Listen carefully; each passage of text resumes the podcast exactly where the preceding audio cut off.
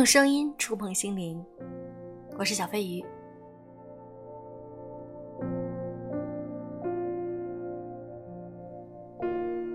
我们每一段亲密关系都是通往自我的征途，这句话我非常喜欢。那么今天我想和大家分享一篇来自于作者爱妃的理想的文章。亲密关系里最大的痛苦，是你只看见了问题，却没有看见成长。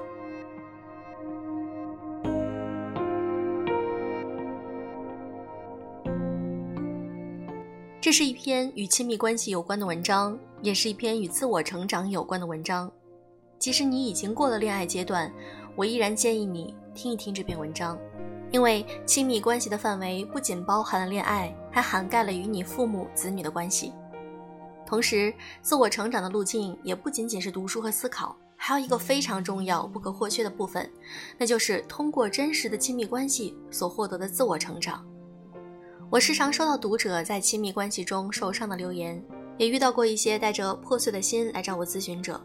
可见，亲密关系虽很重要，但往往也十分伤人。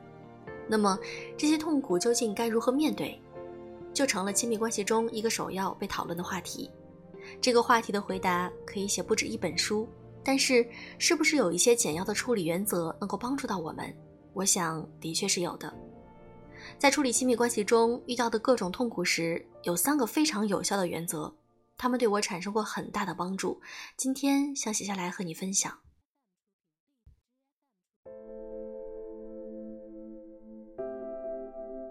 原则一：既能投入又能抽离。世界上有两种人：投入的人和抽离的人。投入的人说的是那种无时无刻都沉浸于当下的人。他们每天都沉浸在当下的事情和情绪中，抽离的人则是完全相反。而我们周围的大部分人都是时刻投入的人，而真正的生活高手，既不是无时无刻都在投入的人，也不是永远都在抽离状态的人，而是那种既能投入又会抽离的人。仅仅只有投入，你会被事情和情绪裹挟，沉沦其中，无法翻身；如果只有抽离，你就永远也体会不到人生的妙处。体会不到人生中那些细微的动人之处，所以只有既投入又抽离，知道何时投入、何时抽离的人，才能够领会到人生的妙处，又能够避免不必要的痛苦。这个道理用在亲密关系的处理上也同样适用。当你在全情体验这份爱的美好时，就彻底的投入进去，尽情去爱，去享受每一个爱的当下，去体验每一刻爱的细节与感受。这些都是非常必要的人生体会，因为投入能够让你深刻且彻底的体验每一次爱的过程。当你陷入在亲密关系所带来的各种负面情绪难以自拔的时候，就应该抽离出来，抽离到另一个时间点或者另一个身份，去看看自己以及自己身边的一切。当你在美好幸福的亲密关系中时，你可以完全的、充分的投入和体验。而当你遭遇分手或离婚，遭遇离别或永别的时候，如果还继续保持这种投入状态，自然就会备受折磨，饱受煎熬。因为投入会让你沉浸于当下的每一个细微的感受与情绪，而这时的感受与情绪恰好都是苦的。这时就是需要改变状态，由投入转为抽离了。这么讲似乎还是有些抽象，具体可以怎样去抽离呢？在这里，我跟大家介绍三种特别适合于处理亲密关系中痛苦与冲突的抽离方法。方法一：站到很远处。站在很远处，能够让你从现在所处的地方来到二十年或者五十年后。如果再从那个时间点回看二十年前或者五十年前的这个时刻，假如你现在刚与男友分手，非常痛苦，不知如何是好，那么我想邀请你闭上眼睛，感受一下。假如你来到了二十年后，也就是二零四零年，然后再回看二零二零年发生的一切，这时你会有什么样的发现呢？二零四零年时的你，也许已经生儿育女，也许正走在自我探索的路上，也许已经开始了你的第一次画展，或是出了你的第一本书。当回看二零二零年这一切时，你可能会忽然发现，正是因为这一年的这样一个挫折，你对自己有了一些非常重要的认识。而这些认识，让你在之后的亲密关系与人生之路上越走越稳，并最终来到了这里。这时你恍然大悟，原来这个挫折竟然是个礼物。这就是站在很远处的抽离之法，它能让你跳出现在的境遇，从更长的时间框架去看当下，从而找到解决之道与宽慰之法。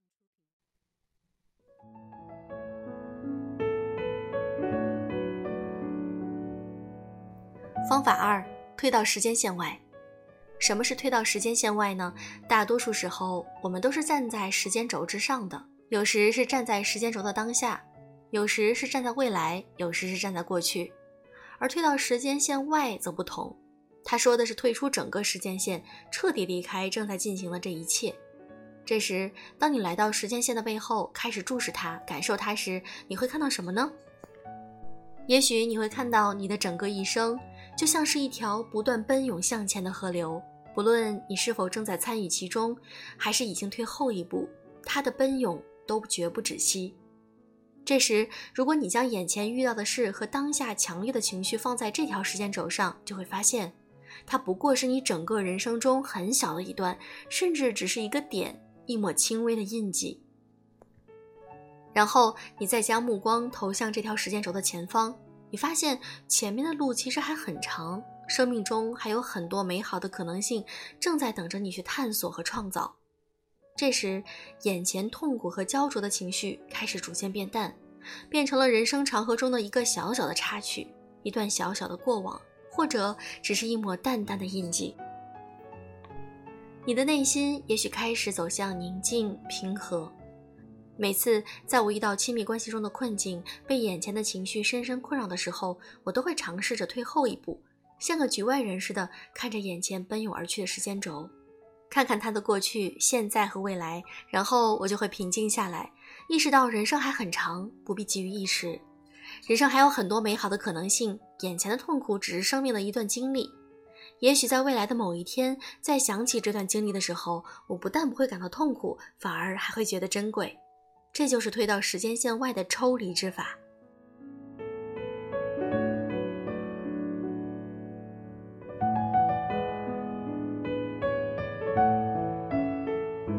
方法三：转化到上帝视角。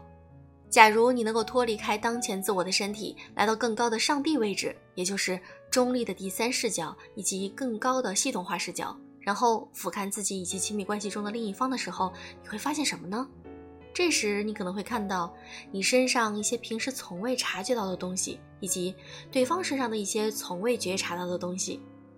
在吵架最激烈的时候，如果你能够抽离到上帝视角，也许你就能够看到他的委屈，你的强势，或者是发现你们二人在情感投入上的极度不平衡，又或者是你们二人的争吵让父母和孩子受到了极大的影响。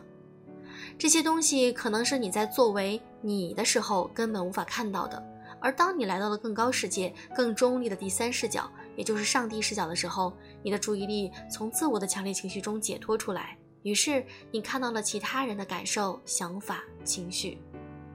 这时你不仅能够看到自己，同时你还看到了整个系统。实际上，不论是对待感情，还是对待生活、工作中的很多痛苦，我们都既要学会投入，又要学会抽离。用投入去深刻体验真实细腻的人生，用抽离去避免情绪带来的过度伤害。原则二：每一段亲密关系。都是通往自我的征途。从本质上来说，每一段亲密关系都是通往自我的征途。这是什么意思呢？这句话有两方面的含义。一方面，我们知道任何一个关系，不论它是多么的深情与炙热，都有结束的时刻。父母无法陪自己的孩子一生一世，白头偕老的夫妻也最终会因为生命的终结而分离。所以，关系是无法占有的，它只能存在。存在于你的生命里，并在你的身上、灵魂上、心灵上印刻下无法磨灭的体验与感受，而这一切都是关乎自我的。另一方面，不论是怎样的一段亲密关系，让你十分快活的，还是让你非常痛苦的，它都会或多或少的给你带来一些礼物。这些礼物可能是关于自我认知的，可能是关于自我成长的，可能是对于人性的理解的，也可能是对于爱的理解的。这些礼物最终都会成为你的一部分，并影响到你的生命。所以我会说，每一段亲密关系最终都是通往自我的征途。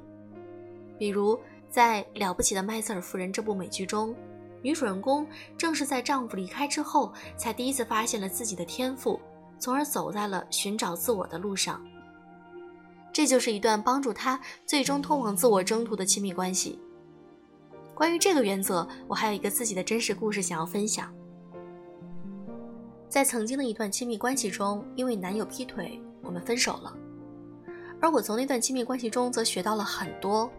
我第一次意识到自己强烈的控制欲以及对于爱的理解的偏颇。我那时的男友在硕士毕业后想考博士，然后留在高校当老师。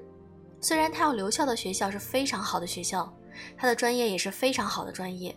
可以说，只要他考上博士，就一定能够留在那所学校担任老师。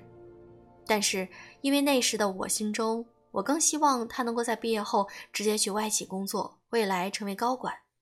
所以，我就将自己的想法强加于他，要求他放弃考博而进入企业。他是一个内向且不善于高难度对话的人，面对那时的强势的我，他很自然地选择了逃避的方式。而在这个逃避的过程中，因为其他女性对他的抚慰，他的感情发生了变化。最后，他劈腿了，而我们也分手了。在遭遇了这一次打击后，痛苦自然无可避免。更让我一直饱受折磨的是，为什么？直到分手一年后，我才终于把这一切都想明白了。于是，我给他打了一个电话。在电话里，我跟他说了这样一段话。我感到非常抱歉，因为强烈的控制欲，我将自己想要的当做是你想要的，于是强加于你，造成了你的痛苦以及你后来为此而走的弯路。我想让你知道我的歉意，虽然事实已经无法改变，同时我也想让你知道，正是这段感情让我开始意识到爱到底是什么。这就是那段亲密关系带给我生命的礼物，虽然那时的痛苦感受到现在我都还记得。然而，我却已经将它转化为了一份厚重的礼物，并让这份礼物影响到了我的整个生命。显然，这是一条需要终生修炼的路。但当我回首去看，每一个我爱过的人都让我感受到了自己身上从未看到的部分，让我对自己的认知不断的加深，同时也让我学到了很多关于爱、亲密关系以及人性的东西。所以，一段真实投入的感情，即便分手。它带给你的也不仅仅只有伤痛，在伤痛的同时，它还会为你带来察觉、领悟、思考和成长。这就是他给你的礼物。希望你不要把它像垃圾一样扔到一旁，而是感恩它，然后继续你新的征途，走向越来越棒的自己。这就是我想说的两个原则：一段亲密关系，即使带给你了很多伤痛，但它也一定是个礼物。而每一段亲密关系，不论结局如何，最终都是通往自我的征途。